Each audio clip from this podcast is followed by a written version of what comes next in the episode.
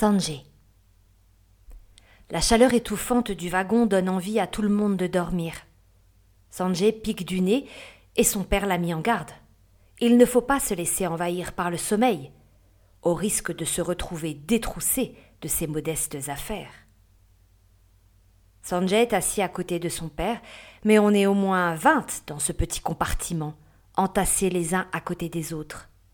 Dans le couloir, c'est pire. C'est le parcours du combattant. Les marchands ambulants qui vous vendent de l'eau, du tcha et des œufs doivent se frayer un chemin entre les bagages et les voyageurs. À l'arrêt du train, on suffoque. Et lorsque la locomotive repart, tout le monde respire à nouveau. Sanjay accompagne son père à la grande ville de Calcutta, en Inde.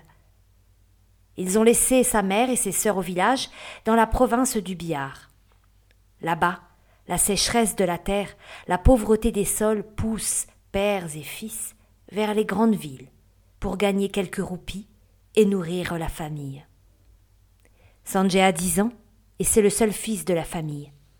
Il n'a pas d'autre choix. Gare de Calcutta, Aura. Sanjay n'aurait pu imaginer un lieu avec tant de monde. Un lieu où des milliers d'âmes s'engouffrent, des hommes, des femmes, des enfants, des vieillards, des handicapés, qui se bousculent, se chevauchent, avancent ou s'écroulent. Les odeurs de repas, d'urine, de sueur vous saturent les narines.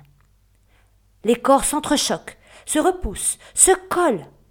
Sanjay reste figé par cette agitation. Il se retrouve ballotté à droite, à gauche, et en quelques secondes, il perd de vue la frêle silhouette de son père. Daddy, Daddy Sanjay est perdu. La foule continue son bal et Sanjay est emporté par le courant humain. Impossible de nager contre. Épuisé et sans aucun indice pour retrouver son père, il s'effondre le long d'un immense pilier et se réfugie dans le sommeil. Wake up, wake up, hurry, hurry, wake up, come, come. Sanjay est réveillé par des coups de pied dans la jambe. Face à lui, un jeune garçon vêtu de haillons l'interpelle. Il apparaît gris tant la saleté a enduit son corps d'une pellicule de crasse et de poussière. Sanjay distingue de multiples cicatrices sur son corps. Qui a bien pu lui faire ça? Sanjay est quelque peu effrayé, mais malgré son allure insalubre et ses gestes brusques, Sanjay lit dans les yeux du garçon une sincère gentillesse. Salut, moi c'est Bablou, dépêche-toi, les policiers arrivent. Sanjay ne comprend pas tout de suite ce que raconte Bablou. Mais au son du sifflet, il sent la peur envahir son corps et ni une ni deux, il s'enfuit à toutes jambes derrière son étrange complice. Il court, il court à perdre haleine, fuyant la menaçante matraque des policiers.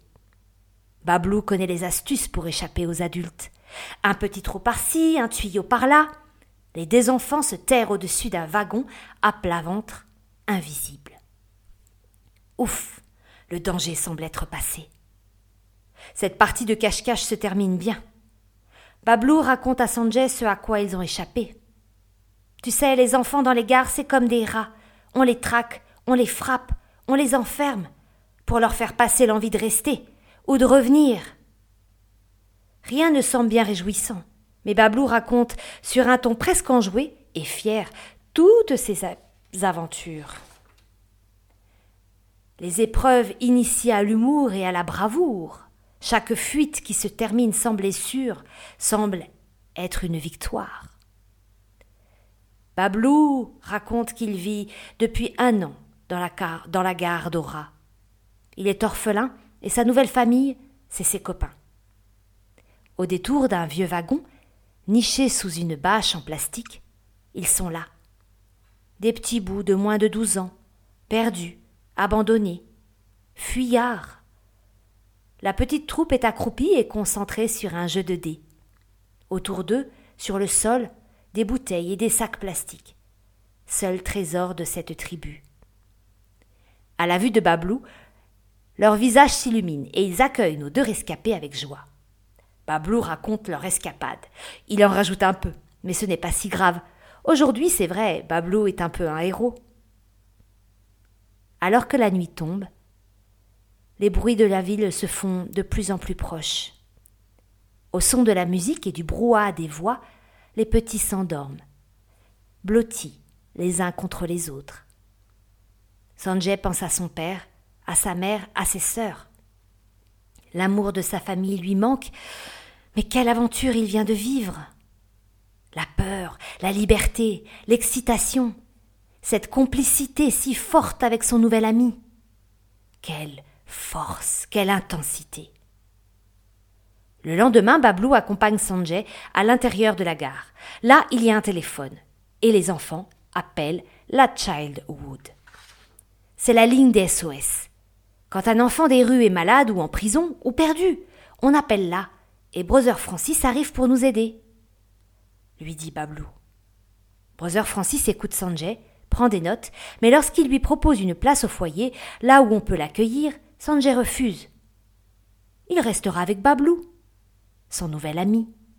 Mais promis, on viendra dimanche à la Mela. La Mela.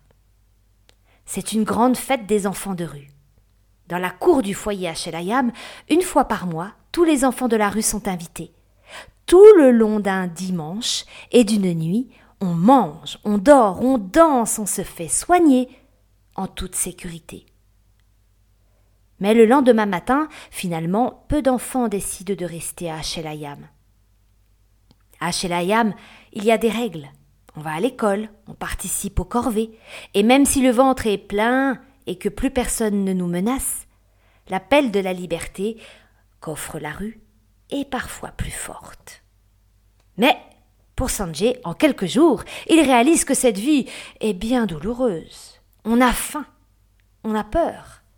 Et bien vite, l'excitation fait place à la tristesse et à l'épuisement. Pas de choix, pour manger, il faut faire les restes dans les trains, mendier, parfois voler. En quelques jours, Sanjay est aussi gris et sale que ses amis. Mais dimanche, c'est la Mela. Brother Francis accueille chaleureusement les enfants de Calcutta. De grandes bassines pleines de riz, de dalles, de légumes mijotent sur les réchauds. Les dernières chansons des succès de Bollywood sont diffusées à fond dans les haut-parleurs. Tout le monde y va, de la dernière chorégraphie à la mode. C'est la fête. La joie et l'insouciance sont enfin à portée de main. Rassasié d'une copieuse assiette de nourriture, les muscles endoloris par tant de déhanchement, Sanjay se pose au pied d'un arbre et regarde cet improbable rassemblement. Quelle émotion! Au fond de la cour, il distingue Brother Francis, qui lui fait des signes. À côté de lui se tient une frêle silhouette. Mais. Mais c'est son père. Son cœur semble s'arrêter net. Toute la peine, la peur de ne plus voir son père vient lui bloquer la gorge. Il se précipite en courant dans les bras de son papa et éclate en sanglots. Brother Francis a remué ciel et terre pour retrouver la trace de son père. Sanjay a eu de la chance. Et ce jour-là, tout le monde sait que Sanjay a eu de la chance. Dans une embrassade chaleureuse et de sincères larmes, les deux amis doivent se dire au revoir. Que dis-je, des amis? Je crois que Sanjay a désormais un frère, un frère de rue, un frère de gare, un frère de Mela, un frère de vie.